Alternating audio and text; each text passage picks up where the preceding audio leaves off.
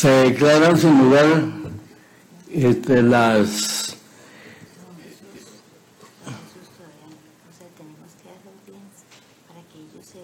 no, pero después de eso. Se declara sin lugar las actividades procesales eh, defectuosas que interpuso, el licenciado Brenes y su co-defensor por los siguientes motivos.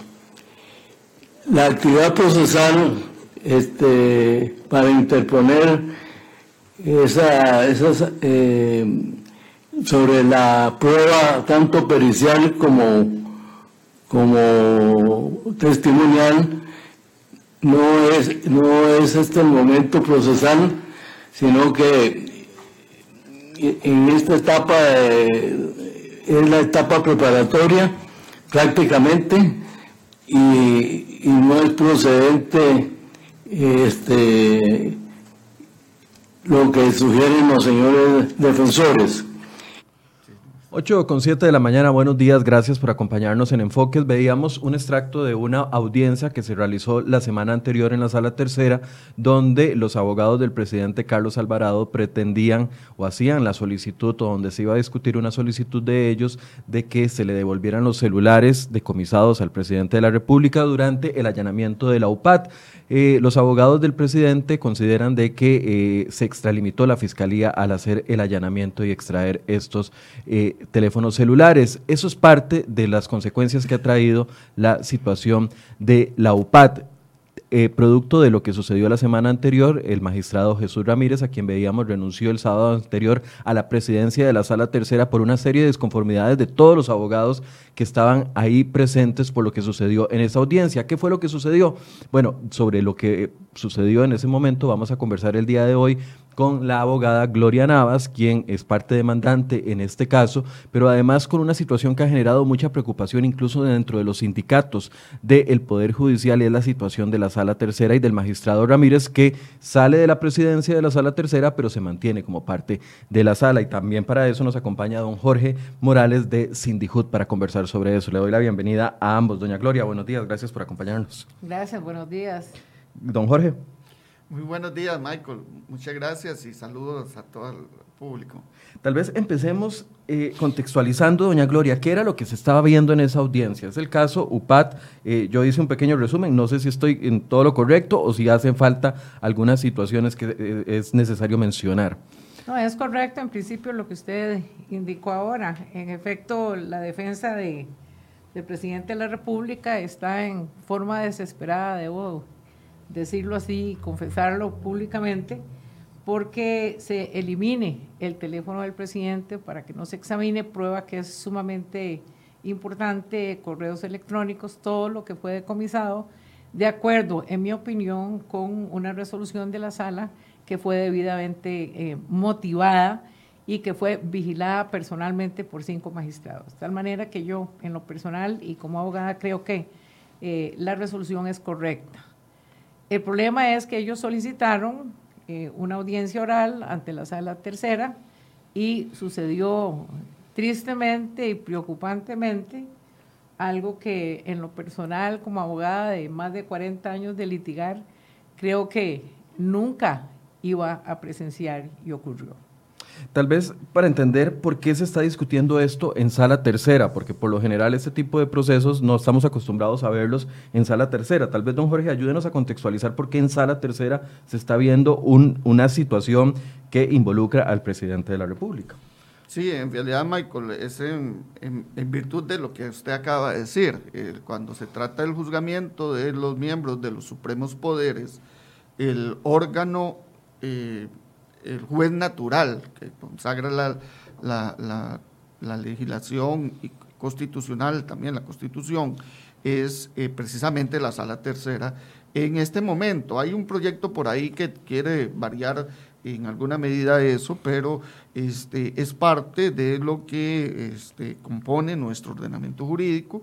Entonces, siempre que haya que juzgar a un miembro de los supremos poderes, sea un diputado, sea este, en este caso el, señor presidente, pues va a ser un asunto que el órgano que lo va a conocer es en la instrucción y en el juicio eh, eh, la sala tercera, el más alto tribunal penal de este país. Cuando decimos que es el más alto tribunal penal del país, no solo es por la investidura que tiene, sino por la responsabilidad, porque al, estar juzgando un caso, se convierten en, como en, todo, en todos esos tribunales que al mismo tiempo ellos juzgan cuando hay algún tipo de proceso al que les llama la atención. Es como el máximo órgano en materia penal, ¿es correcto? Sí, efectivamente. Desde el punto de vista del control jurisdiccional, es la última instancia en materia de casación penal. Por ejemplo, en, los, en los casos ordinarios, voy a tratar de bajarle el nivel a esto para que me lo entienda alguien que no sea abogado, ¿verdad? Porque yo sé que doña Gloria me está entendiendo perfectamente, pero estoy hablando en chino para mucha gente. Todos los procesos de carácter penal tienen un juicio, ¿verdad? Algunos de, digamos, cuando se hace el juicio van en apelación al Tribunal de Apelación de Sentencia Penal. Pero si hay una objeción sobre la aplicación del derecho, esa resolución para todo el país la tiene que decidir la sala tercera. Eso es en los procedimientos ordinarios. En los de los eh, miembros de los supremos poderes, todo el proceso se hace única y exclusivamente con la sala tercera. Doña Gloria, ¿qué era lo que sucedía ese día? A ver, eh, todas las partes se presentan, no es solo la parte, eh, usted como una de las querellantes, sino que estaba la fiscala Emilia Navas, estaban los abogados del presidente, estaba la procuraduría, habían otros, otros abogados y todos son citados para escuchar los argumentos del por qué no se deben abrir los teléfonos celulares del presidente. ¿Es, así?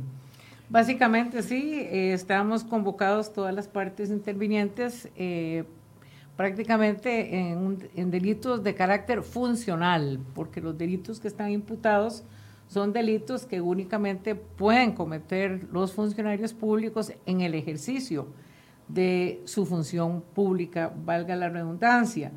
De tal manera que en nosotros, yo represento, soy coordinadora del Movimiento Ciudadano Costa Rica, a los efectos de eh, unificar intereses de la ciudadanía que sentimos que no tenemos un canal de comunicación eficaz con las autoridades, con el poder legislativo, con el poder ejecutivo. Realmente eh, creo yo que la ciudadanía costarricense no tiene ese link, esa conexión ante quién gestionar directamente en forma jurídica, pero el Código Procesal Penal tiene contemplada la acción popular, que aunque no esté plenamente desarrollada, es suficiente como para que en el caso del Movimiento Ciudadano eh, hayamos presentado una querella en tiempo y forma y la Fiscalía General de la República, que es la que investiga el caso en esta primera etapa, está eh, aceptando ese trámite. Por eso yo estaba ahí presente. Están presentes los abogados del señor presidente, desde luego, que son los defensores, están presentes los defensores de las otras partes que están imputadas. Hay un grupo que está imputado en este asunto. Está la representación de la Procuraduría General de la República, porque la Procuraduría tiene que ser parte en estos asuntos de acción pública también. Y desde luego el Ministerio Público. Esos éramos todas las partes, estamos ahí presentes todos abogados. Ahora, cuando inicia la audiencia, eh, don Jesús comienza a hablar y da una resolución, ¿es así? Sí, la primera resolución que él da, dicho esto con todo respeto para, para la sala, por supuesto, eh, una resolución mal dictada, eh, titubeando, eh, inseguro y con la magistrada Zúñiga, entre comillas, soplándole lo que tenía que decir, y eso de primer impacto causó sorpresa entre todos porque nos volvíamos a ver, no sabíamos exactamente qué era lo que estaba ocurriendo pero la resolución estaba dictada y en la forma en que está ocurriendo, eh, eh, los otros magistrados se veían acongojados desde un inicio. Eh, algo estaba pasando. Pero, pero es decir, ustedes llegaron, cuando se abre la audiencia, lo natural era de esperarse que cada una de las partes hiciera una exposición del, del, de, de, la justificación o no de por qué se debían de abrir o no los teléfonos celulares. Eso era lo que tenía que pasar de primero. No necesariamente, porque la, la, la defensa estaba solicitando prueba para la audiencia. Entonces, lo que realmente estaban resolviendo era el rechazo de la prueba para la audiencia. Eso es lo que debió haber ocurrido primero. Es decir, la sala indicar y justificar, motivar que de previo a darle audiencia a las partes, resolvía el tema de la prueba, rechazando tanto la de la defensa como la que ofreció el Ministerio Público, que dependía de la aceptación de la prueba de la defensa. Y después todo lo demás y darnos audiencia. El procedimiento, en principio, yo creo que se abrió bien en cuanto a que sí iba a haber, iba a haber pronunciamiento sobre la prueba.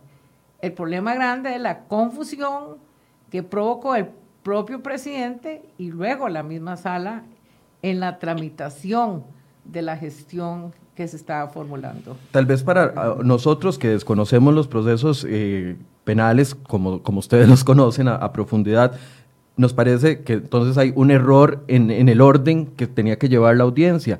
Eso, en materia penal, ¿qué tan grave es? Quisiera pedirles la opinión con respecto a eso. Bueno, eh, eh, yo quería hacer una acotación, Adelante, Gloria, y tal vez preguntarte a vos, porque francamente yo no tengo yo no eh, soy parte del proceso y soy como un ciudadano que ve todo esto desde, desde la pantalla. Pero sí me enteré, porque es conocido mío, mío don Francisco Dalanese, él es también querellante en este asunto y él me contó que a él lo habían convocado, primero como denunciante y después se constituyó como querellante, y que lo habían puesto en una sala aparte y que no lo habían ingresado a la audiencia. Eso desde una perspectiva, por lo menos mía, así, preliminar, me parece también un, defecto y algo raro que estaba pasando ahí, ¿verdad? Que parte de lo que, de lo que no se estaba haciendo adecuadamente, pero yo como le digo, nada más lo sé por referencia. Eh, ustedes que son las partes sabrán si eso fue así o no fue así, no sé si lo podríamos confirmar. Lo que sí es evidentísimo, ¿verdad? Desde la perspectiva de cualquiera y de lo que uno estaba viendo, es que este, don Jesús estaba totalmente desubicado en qué era lo que tenía que hacer y decidir en ese momento. Y que lo que se decidió, este, eh, inicialmente fue rechazar la, gestión. Y esa gestión, sí, desde un punto de vista del procedimiento contradictorio en una audiencia oral y, privada, aunque sea de este tipo, obviamente requería este, eh, la participación de las partes ahí intervinientes antes de emitir una decisión. Eso sí es evidente. Sí, yo lo, lo, que, lo que yo creo, primero aclararle lo de, lo de don Francisco Dalanese. Eh, en el caso nuestro, eh, también todas las partes fuimos citadas eh, que presentamos denuncia. En este caso, Juan Diego Castro presentó una denuncia, la Unión Médica Nacional presentó una denuncia, me llamó la atención que la Defensoría de Habitantes no estuviera ahí presente. todos fuimos citados y nosotros como parte denunciante. Por eso es que en el caso de Movimiento Ciudadano corrimos a presentar la querella para constituirnos como parte, que el Ministerio Público le diera curso y que llegara a tiempo a la audiencia para no tener el conflicto con la defensa, porque estamos seguros de que la defensa hubiera intentado sacarnos de la audiencia si no hubiéramos estado personados como creyentes. En el caso de Don Francisco es que ellos presentaron la querella más tarde, el mismo día de la audiencia. Y como doña Emilia tuvo que estar ahí temprano en la audiencia, lo que yo entendí es que no le dio tiempo a ella de darle curso a la querella formalmente. Y como se hizo toda la complicación en la sala a raíz de la situación de don Jesús y el mismo comportamiento de los señores magistrados, entonces ella no tuvo tiempo, sino que hasta el final, y lo reclamó así por el desorden en el procedimiento, eh, de informar a la sala y que confirmara a la sala que ellos habían enviado Ministerio Público la querella y que estaba en el expediente ya. Eso fue el problema, ¿verdad? hay un menú amplio de, querellantes ahora, después. Eh, este, los querellantes ahora somos don Francisco Alanese y dos colegas que trabajan con él y Movimiento Ciudadano hasta el momento. Para ponerlo en cristiano, como decimos, entonces la sala abrió y resolvió sin haber escuchado los argumentos. Eso es como dar el veredicto antes de escuchar los, las solicitudes. perdón, había una solicitud de prueba. Okay. Entonces, la confusión hubo porque, en primer lugar, eh, don Jesús dijo, se rechaza, no la prueba, sino que rechaza prácticamente, dio a entender que estaba rechazando las gestiones de la defensa, en, en, la forma cuando dijo rechaza, porque lo que debió haber declarado era inadmisible. Entre el rechazo y la inadmisibilidad hay una diferencia procesal. El rechazo es que se analiza por parte del juzgador y estima que eso no es de recibo y lo rechaza.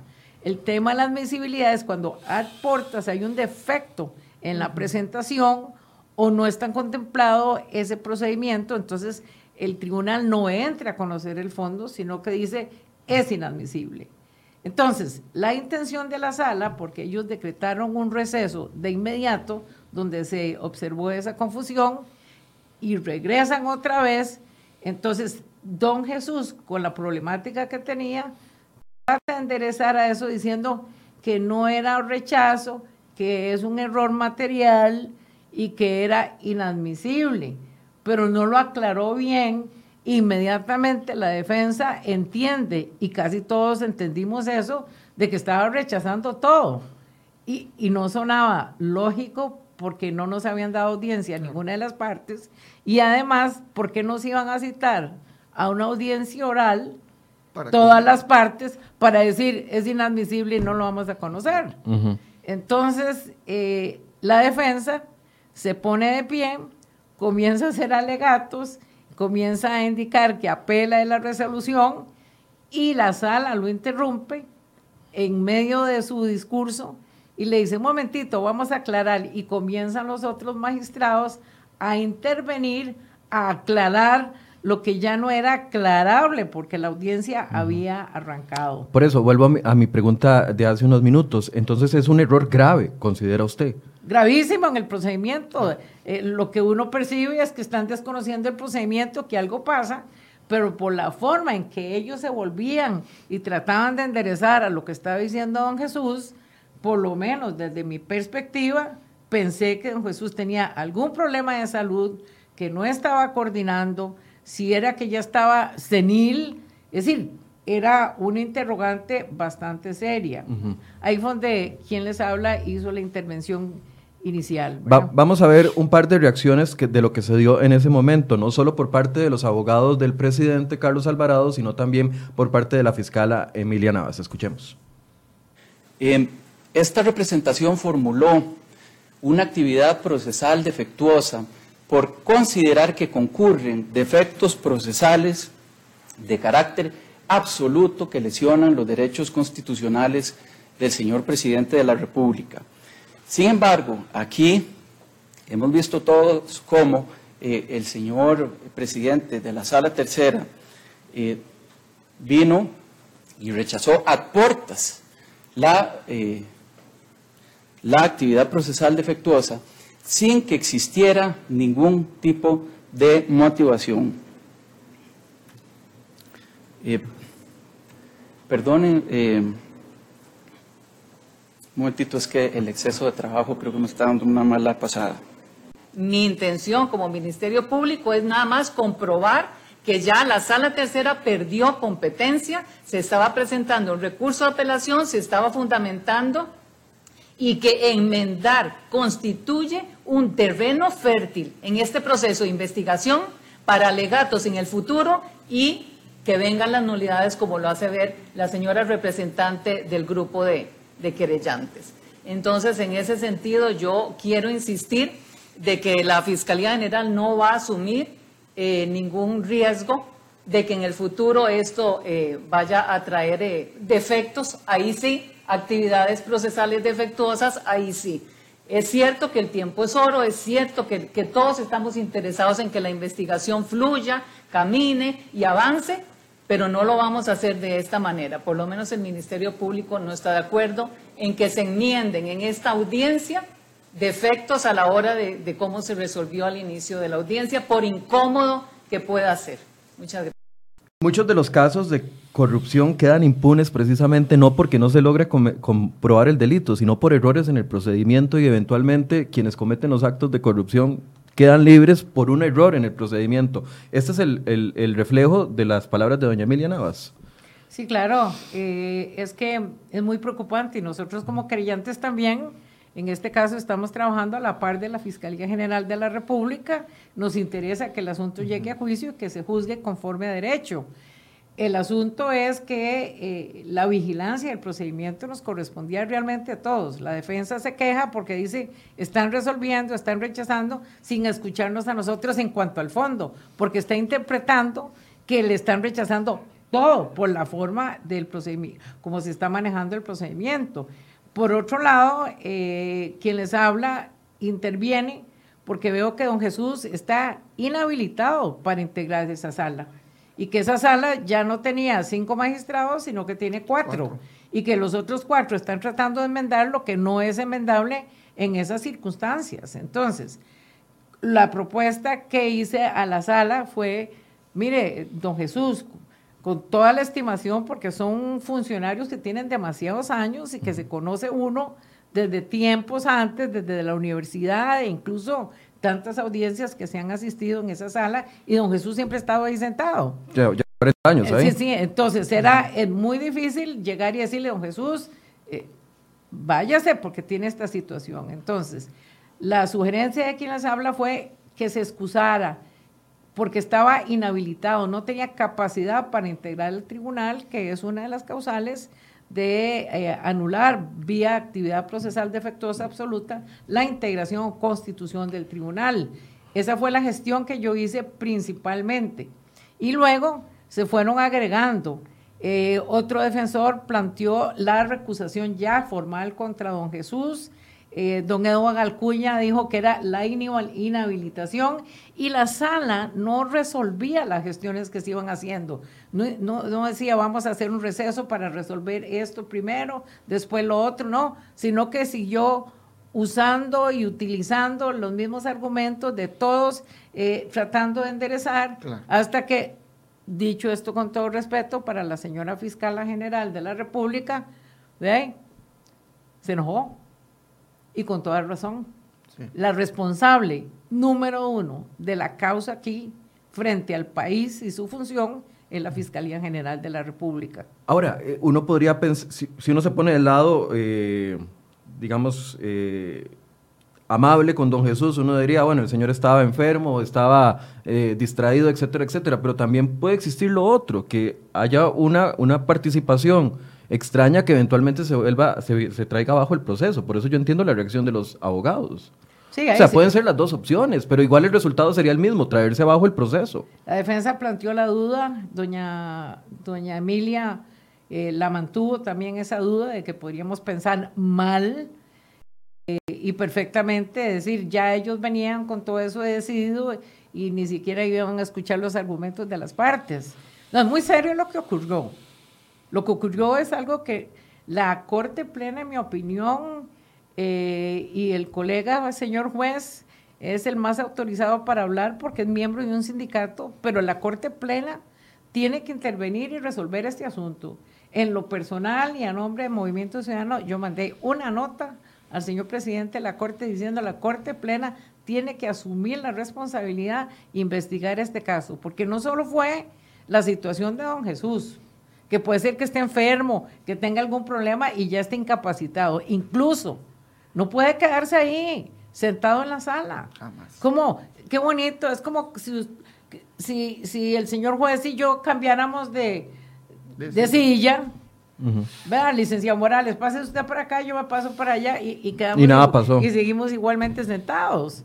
No, no. Eso, eso ahí es donde quería preguntarle a don Jorge, ¿verdad? No solo qué oposición tiene el sindicato, ¿verdad?, de jueces, de la judicatura, perdón, sino también dónde está la responsabilidad de los otros cuatro jueces que están sentados a la par de don, de don Jesús. O sea, estamos hablando de la sala que debería dar el ejemplo completo, no solo en procedimientos, sino en, ser completamente estrictos en llevar el, el, caso que lo tienen asignado en este momento de la forma más eh, impoluta, de la forma más correcta posible, porque ellos son la máxima referencia en este país con respecto a, materia penal y, hacen, perdón, lo que parece es que es un ridículo hay muchas, en frente del país. Hay muchas eh, cosas que, que hablar, hay mucha tela que cortar acá.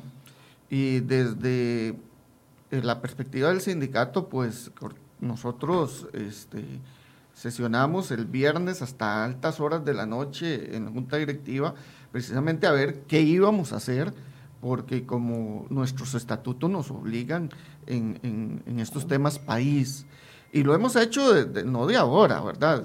En, enero, el 25 de enero del 2020, nosotros hicimos la primera gestión en relación con la presidencia de la Sala Tercera, indicándole a la Corte que no era conveniente la designación de don Jesús, que hay un artículo constitucional, el 162, se esté o no se esté de acuerdo con él, dice que la designación del presidente de, la de las salas corresponde a corte, eso dice la, la, Constitución, y nosotros le estábamos pidiendo. Está bien, en las en los situaciones ordinarias, corte ratifica, pero en el caso extraordinario de, de la sala tercera, venía de un cisma, la sala tercera, donde no quedó más que Jesús Ramírez, podríamos decir, fue el único títer con cabeza que quedó ahí. Y sancionado. Y sancionado con dos meses de suspensión. Y vienen y lo designan presidente de la sala tercera los restantes integrantes recientemente nombrados en un sistema que no garantiza la pureza de la designación de los miembros a la magistratura, porque tenemos que decirlo con todas las luces. Ese es el punto más importante de esta discusión, es que el procedimiento de designación de los magistrados no es adecuado. Este país tiene que superar eso ya no, ya se nos agotó ese modelo y, y hace mucho tiempo y, y ha sido muy cuestionado. Nada más para poner en contexto, don Jorge, don Jorge está hablando de lo que sucedió en el año 2018 en la sala tercera después de las denuncias del caso del cemento chino, donde efectivamente de los cinco magistrados, solo don Jesús Ramírez sancionado se quedó, algunos fueron despedidos, no, despedidos no, algunos se acogieron, a su jubilación, ¿verdad? y don Celso Gamboa, que fue eh, destituido, que también era parte de, de esta sala, pero eso es parte de la importancia de esta sala, es que ahí es donde se ven los casos más fuertes y sigue teniendo debilidades aunque algunos magistrados en Corte Plena digan, el, caso del cemento chino ya pasó y todo está solucionado. Estamos viendo que la sala tercera sigue siendo un desastre. No, no, no, hay, algo. Este, volviendo, digamos, sobre los, lo que recientemente pasa, este, eh, el, el sindicato decide, y no solo por lo que sucedió en esa audiencia, sino porque también otro medio este, publicó otro video donde se muestra a Jesús Ramírez, bueno, abiertamente dormido en una audiencia, ¿verdad? Este, eh, eh, pasa lo que está diciendo doña Gloria, y no hay cinco magistrados, el tribunal, el juez en ese caso son cinco. Si ya tiene cuatro, usted ya no tiene juez. No es que tiene un, un juez. Un 80% de los jueces. No, ya no tiene juez. ya no tiene juez. Y nosotros. El tribunal. El, tribunal no existe en ese caso. Entonces, y eso produce una nulidad de todo el proceso. Entonces, nosotros planteamos esta gestión este, presentada el domingo 21 de junio a Corte Plena. Y yo espero que el lunes en Corte se diga algo. Se diga esta boca mía Oigan, y lo único que se conoció en relación con este caso fue la designación a la presidencia de Patricia Solano. Situación que se da en un contexto en que acaba de decir el informe de la justicia eh, del, Estado de la Nación. del Estado de la Nación que precisamente uno de los problemas graves que está enfrentando el Poder Judicial es la concentración del poder.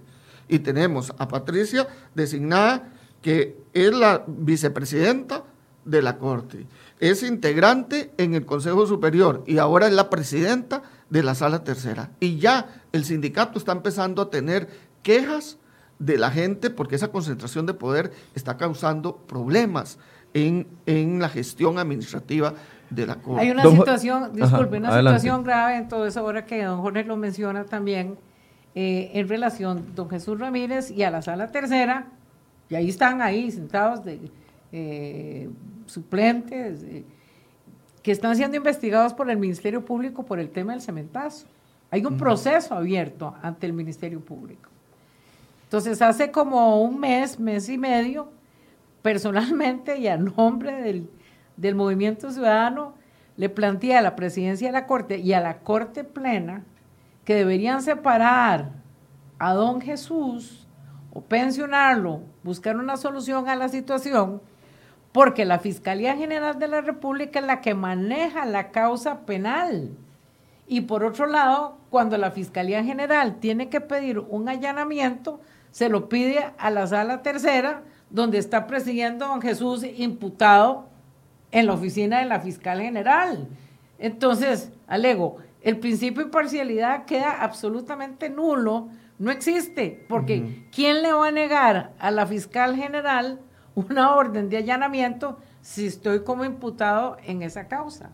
Entonces, y la Corte me contestó hace poco y me dijo, no, le rechazamos su gestión porque ya él lo fue sancionado y nada tenía que ver con la sanción administrativa que le hizo la Corte Plena con el tema de la imparcialidad. Eh, nosotros estamos en, en, un tema y un punto en este momento en el país muy serio, donde si falla el Poder Judicial, apague vámonos, porque la columna de nuestra democracia descansa en el Poder Judicial. No es ni el Poder Ejecutivo ni el Poder Legislativo. Es la seriedad, la reverencia a la autoridad jurisdiccional. Y don Jorge, que ya tiene años de ser juez, sabe la conciencia y la responsabilidad que significa ser juez.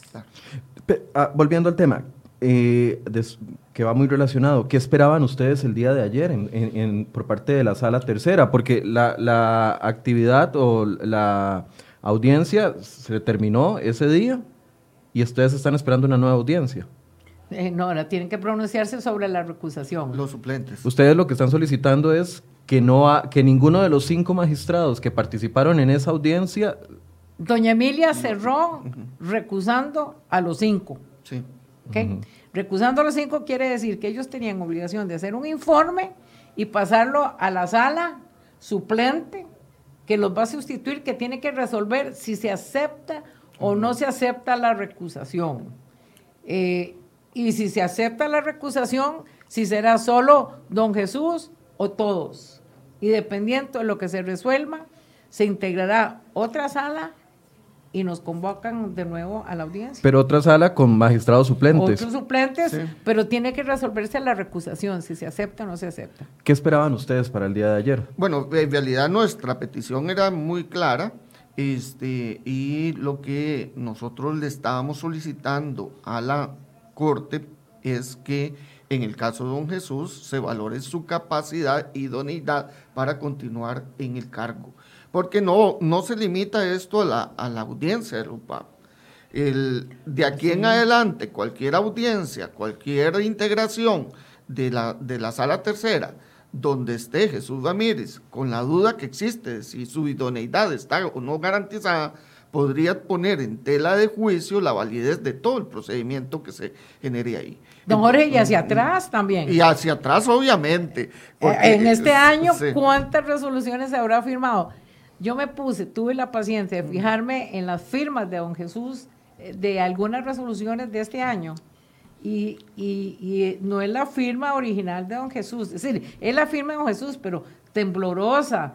Entonces nosotros no sabemos si está en capacidad, como dice don Jorge, eh, mental eh, para, para ejercer ese cargo tan serio en la sala penal costarricense. Pero también quiero eh, preguntarles, ¿dónde está el papel de los otros cuatro magistrados? Porque yo los veía ahí, a dos magistrados hablándole al oído a don Jesús, pero por Dios, o sea, los magistrados de la sala tercera se supone que tenemos ahí lo mejor de lo mejor. Si saben que hay un compañero de ellos que está cometiendo un error que pone en riesgo todo el procedimiento, ¿por qué ninguno de los otros cuatro dijo, un momento, vamos a suspender? Ahí? No sé, tiene que haber alguna opción. ¿Por qué guardar un silencio cómplice? Para tener lo mejor de lo mejor tenemos que tener el mejor la mejor forma de escogerlos. No tenemos la mejor forma de escogerlos. Partamos de ahí. ¿Ok? Y en segundo lugar, sí, efectivamente, ahí hay jueces de, trayectoria, que eso sí sorprende, eso sí lo pone a uno a dudar, porque cuando yo soy juez, integro con tres compañeros, a mí me ha tocado, es muy incómodo. Una vez estuve en un tribunal donde yo estaba presidiendo y una compañera jueza estaba haciendo preguntas muy, muy, eh, eh, Capciosas. capciosas, sí. Y, y él, y él, y él, y él, Le ayudó a salir, doña Gloria. él, Le ¿cómo se ayudó a salir. Sí. Él, él, él, la parte, hey, tiene que presentar un- una revocatoria, el interrogatorio ante el presidente y decirle yo a mi compañera que estaba haciendo las cosas mal, es horrible, Eh, pero tengo que hacerlo, es mi función. Pero eh, sí, y, Eh, y ante es- un error tan evidente como el que todos estaban viendo. Claro, claro, por eso. Pero eh, eh, eso es parte de lo que consideramos que debe de analizarse, pero eso ya es una responsabilidad de, de carácter eh, eh, que recae sobre corte, que, que- que ya tiene incluso una, una, una queja, no solo de la, de la, compa- de la eh, eh, abogada, sino también de Acojut, que la Sí, planteó claro. desde el punto de vista disciplinario. Nosotros no planteamos el asunto desde el punto de vista disciplinario, lo planteamos desde el punto de vista de don Jesús y con un enfoque humano, porque yo creo que aquí hay que, hay que verlo así también. Don Jesús es una persona, un adulto mayor, Sí, tiene que ya, 77 años. que ya Jesús. cumplió su ciclo. Uno, uno quema etapas. Eh, un- yo seré juez un tiempo, pero no puedo ser juez todo el tiempo, porque puede ser que en un momento determinado mis fuerzas no me ayuden. Y si fuera un jornalero también, igual. Sí, sí, sí. Llega un momento en que ya no es tiempo de estar eh, doblándome y, y- y haciendo el esfuerzo. Don Jorge, precisamente, disculpe que le interrumpa, precisamente por eso en la gestión que yo hice eh, fue muy acongojante. Eh, A un magistrado que tengo tantos años de conocerlo y de verlo en la sala, integrando y viendo resoluciones dictadas por él en esas condiciones. Entonces, por eso incluso utilicé, don Jesús, eh, con todo cariño, eh, hay tiempo para esto, tiempo para el otro, sugiriendo que se separara, pero yo estimé que el resto de la sala le estaba callando el 4 y entendiendo que era la pretensión. Y formulé expresamente, como no está integrado correctamente esta sala, solicité expresamente, y eso lo apoyó la Fiscalía, en el sentido de que se anulara todo lo actuado y resuelto para integrar una nueva sala y que se siguiera adelante con el procedimiento correcto. Pero no, ellos siguieron y dieron audiencia y siguieron y siguieron, en lugar de haber dictado una suspensión, se reúnen y dicen, mira, paremos esto. Pero Gloria, yo te voy a decir algo.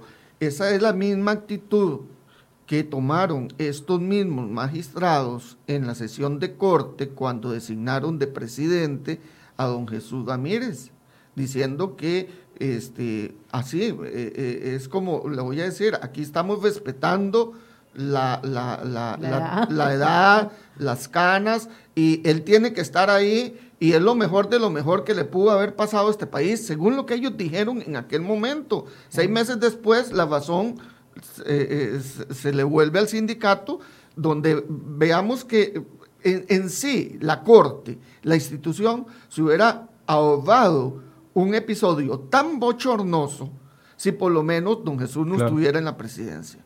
Porque hubiera estado otro que hubiera manejado evidentemente mejor esa audiencia.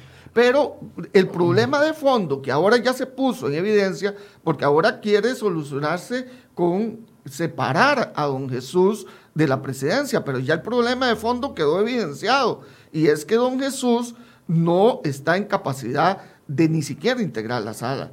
Y esto ahí es donde uno se preocupa, porque cuando tenemos un magistrado que no solo decide esas cosas, sino que decide aspectos del gobierno judicial, que lo manejan como se vio que se maneja en esa sala. Es que a él se le estaba conduciendo, haga esto, haga lo otro. Entonces uno se pregunta, ¿y el poder político de este país por qué sostiene a don Jesús Ramírez en esas condiciones ahí? ¿Qué es lo que está pasando? ¿Qué es lo que está viviendo este país de tal manera que un magistrado que no tiene las condiciones para este, decidir por sí mismo se tiene que mantener ahí en la sala, en la sala, eh, en la sala tercera y integrando la corte? Y la Asamblea no ha dicho nada, ¿verdad? La asamblea está bastante calladita. Vamos a escuchar algunas de las eh, posiciones de otros de los abogados que estaban en esa audiencia con respecto al tema específico de don Jesús Ramírez.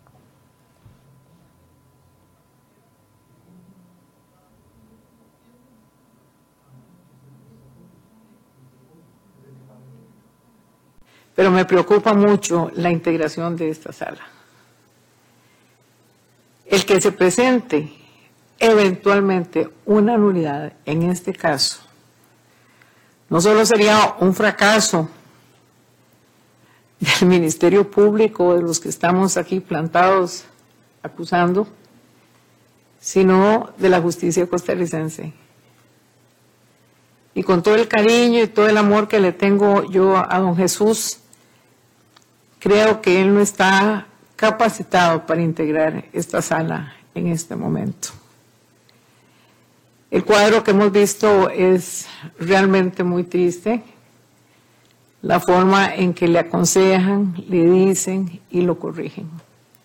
Creemos que eh, las personas imputadas tienen derecho a ser juzgadas por un eh, tribunal eh, idóneo y sí han surgido dudas dado lo acontecido al inicio de la vista.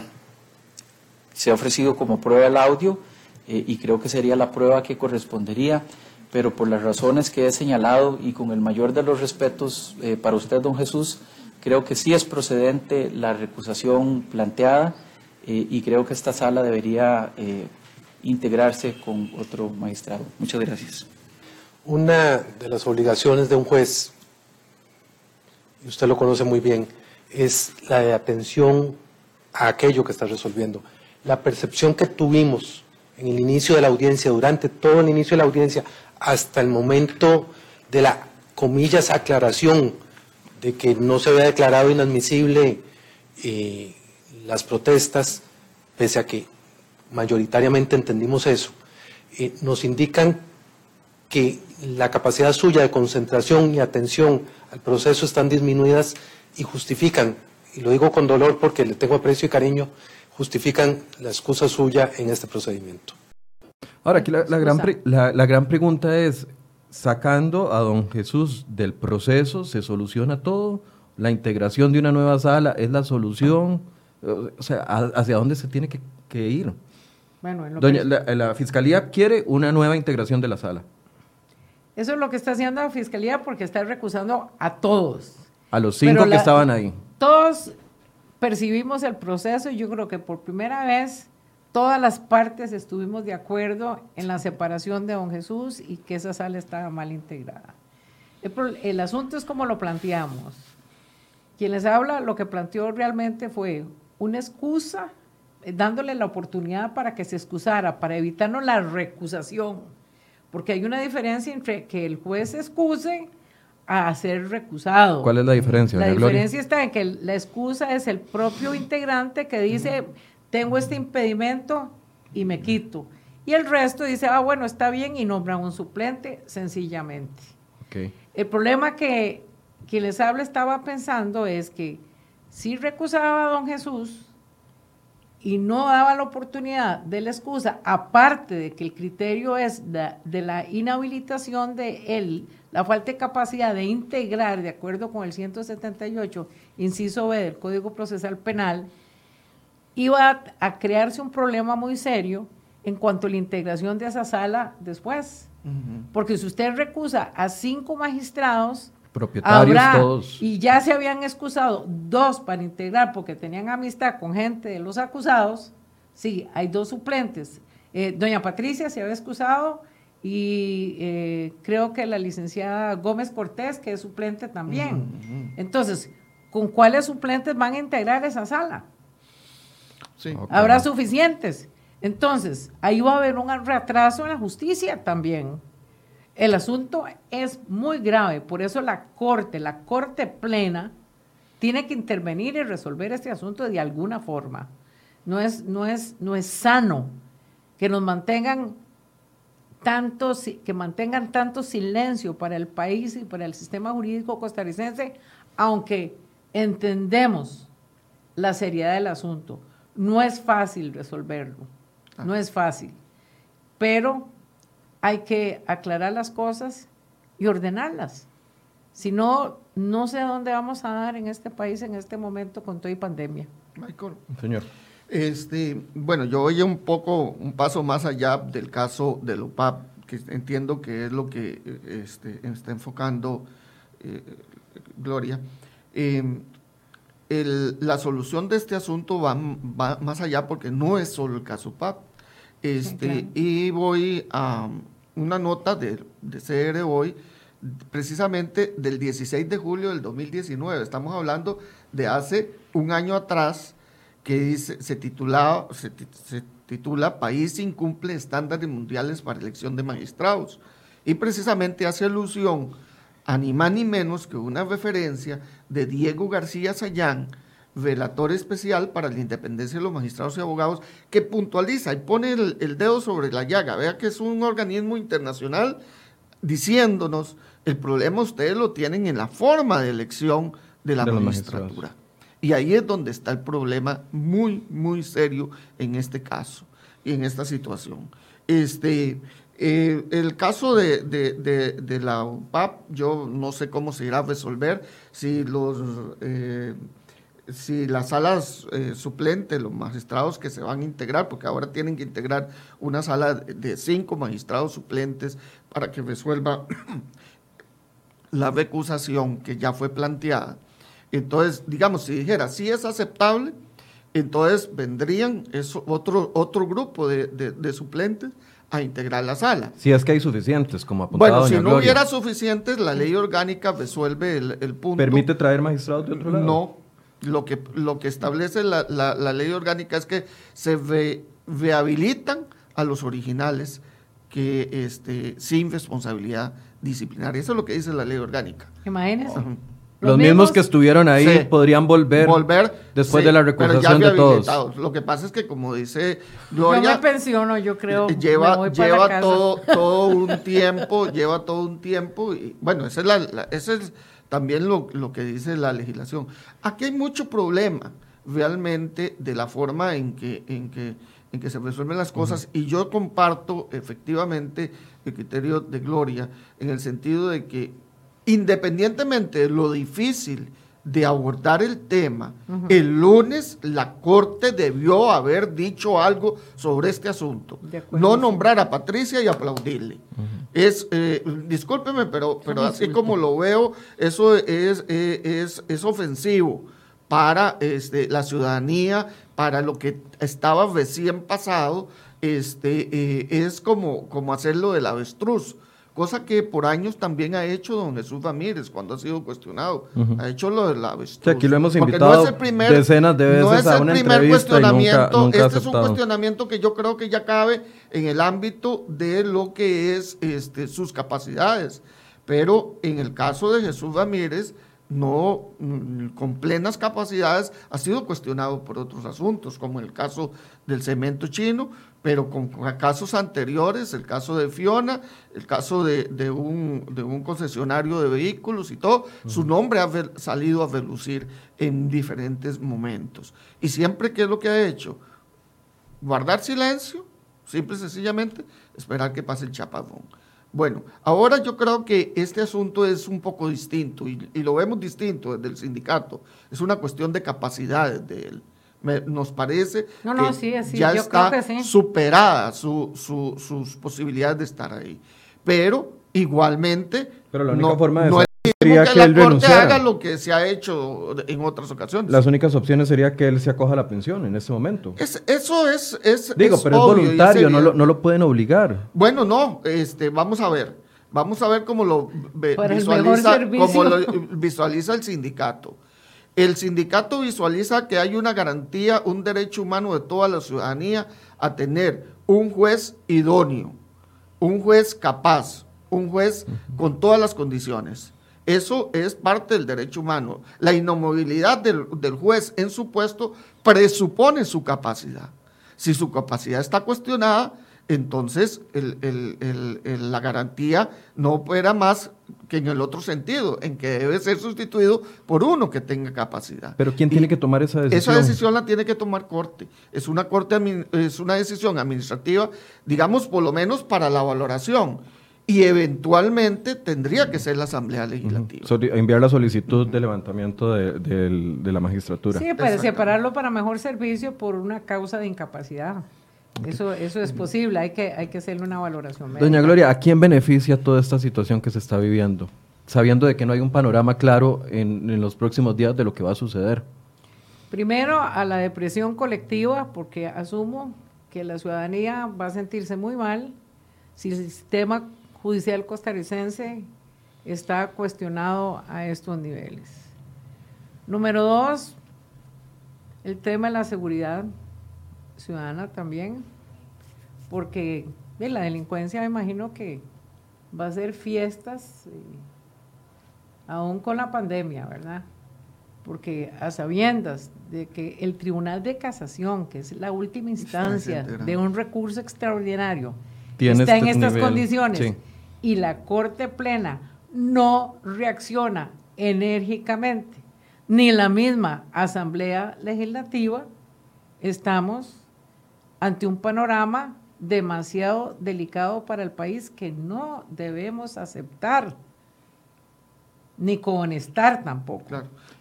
tiene que haber una reacción de corte con sabiduría, con madurez, con las reglas de la experiencia. Hay gente muy valiosa, comenzando desde el señor presidente de la Corte Suprema de Justicia, don Fernando Cruz Castro, que es un excelente juez, un excelente magistrado. Hay gente, gente muy buena en la Corte, que yo estoy segura y confío que van a buscar la salida. Ajá, pero en el proceso ahorita no se puede avanzar en absolutamente nada. En, el este caso UPAT, en el gran caso UPAT, no se puede avanzar en absolutamente nada. En el caso tan serio de UPAT, de que nosotros lo hemos calificado incluso de un espionaje, imagínense que ahora está varado ese proceso. El que debe estar brincando en un pie es nunca lo Alvarado, ¿verdad? No se puede proceder con la apertura de los celulares. En este momento no, porque está frenado por la actividad procesal defectuosa. Es decir, hay, hay un el, procedimiento está detenido ante la gestión de los abogados de la defensa que tienen derecho, ¿verdad?, al ejercicio de, la defensa, es el debido proceso. Pero no puede avanzar, está detenido por la circunstancia donde la sala tuvo la salida en ese momento. De haber anulado todo, haberse separado don Jesús de la causa y traer uno solo y señalar una nueva audiencia. Michael, yo quería nada más citar dos, dos, normas de la ley orgánica del Poder Judicial que son las que citamos en el, en el oficio. Y además le doy espacio para una conclusión. Ok. Dice el artículo 12 de la ley orgánica, sin perjuicio de los otros requisitos exigidos por la ley para ingresar al servicio judicial, se requiere estar capacitado mental y físicamente para desempeñar la función según su naturaleza. Y el 28 de la ley orgánica dice, podrá ser destituido de su cargo siguiendo el procedimiento establecido y con la previa oportunidad de defensa el servidor que hubiere llegado a perder alguna de las condiciones esenciales para el ejercicio de su cargo, ese es el inciso 3, o el 4, que resultare incompetente o inadecuado para el desempeño de su cargo. Es decir, ahí es donde está eh, evidentemente el fundamento legal para este, iniciar por lo menos la investigación. La gran pregunta que está aquí planteada, y así termino concluyendo, es si don Jesús Ramírez, como juez, puede mantenerse ahí, aunque haya renunciado como presidente. Y si no se puede mantener ahí, si no tiene las condiciones, es obligación del órgano que administra el Poder Judicial de primero ocultar, definir si esas condiciones están y segundo, si no están, pues actuar consecuentemente. No es posible que este país no tenga el más alto tribunal penal. Ahora, que todo esto tiene como sustrato eh, base, el problema de fondo es la forma en que se eligen, y aquí voy a decir también, en que se mantienen los magistrados en el puesto. Este último periodo de Jesús Ramírez no debió haber sido nunca y eso lo permitió el sector político. Recordemos que se necesitan 38 votos para, en contra para poder sacar a un magistrado, ¿es así? En el caso de Jesús, no en esta, sino en la anterior, solo, se faltaba, solo faltaba uno, y no llegó. Ok. Doña Gloria, una conclusión. Muchas gracias por la invitación. Eh, realmente, en primer lugar, debo manifestar eh, el dolor humano por la situación de don Jesús Ramírez, un magistrado de 40 años. Eh, somos conscientes, yo tengo más de 40 años también de ejercicio profesional, somos conscientes que la formación de un juez de una sala penal como de la sala constitucional, es decir, los magistrados de la Corte Suprema de Justicia, no se forman de un día para otro. Es de acuerdo con la experiencia, comparten el litigio, comparten el servicio judicial, pero realmente este tipo de jueces deberían durar toda su vida electos, esa es mi opinión, mientras tengan capacidad. Porque si usted tiene capacidad mental y está consciente, ¿por qué razón va a eliminar a un juez de semejantes cualidades y preparación eh, jurídica de un tribunal de derecho? Pero también hay que saber cuándo irse, cuándo retirarse. Y si la persona no está consciente o siente depresión para tomar esa decisión, pues están los mecanismos legales, como lo indica don Jorge, de la valoración médica, de la separación para el mejor servicio. ¿Por qué? Porque lo, lo que priva en todo esto de la mayor importancia es el interés público, el interés ciudadano y la responsabilidad de los gobernantes frente a la ciudadanía costarricense en cuanto a mantener un régimen jurídico puro, estricto, inteligente, eficiente. Justicia pronta, cumplida, sin denegación y de conformidad con las leyes. Dice el artículo 41 de la Constitución Política, que es un derecho fundamental de la persona humana cuando habita en una nación democrática. Muchas gracias a ambos. Eh, lo que queríamos abordar hoy es el procedimiento que se dio y tratar de ponerles en contexto lo que se dio en esta audiencia. Recordemos que en el 2018 eh, la sala, cuando comenzamos a denunciar el tema del cementazo, no solo la sala, la sala tercera y la fiscalía eran los botines políticos que tenían los que defendían el cementazo y logramos quitarlos de ahí a muchos de ellos, pero ahora parece que tenemos que ponerle más atención a la sala tercera. Ahí es donde se ven los casos más grandes de corrupción y es importante que los ciudadanos nos preocupemos por quiénes están tomando las decisiones ahí, quiénes están favoreciendo o no favoreciendo a las personas que están siendo acusadas. Les decíamos que hoy tenemos dos programas, este es el primero, para el segundo tenemos aquí ya al Colegio de Abogados, vamos a desconectarnos y volvemos con ustedes en unos cinco minutos. El Colegio de Abogados hizo todo un informe con respecto a la UPAT y el decreto que dio origen a la UPAT. Ayer lo presentaron en la Asamblea Legislativa ante la Comisión Investigadora y hoy están acá para explicarnos ese, eh, ese ese informe. Perdón, es que me desconcentraron los invitados que están hablando entre ellos. Muchas gracias por su compañía y en unos cinco minutos nos conectamos con el Colegio de Abogados para hablar sobre el informe de la OPAT. Buenos días.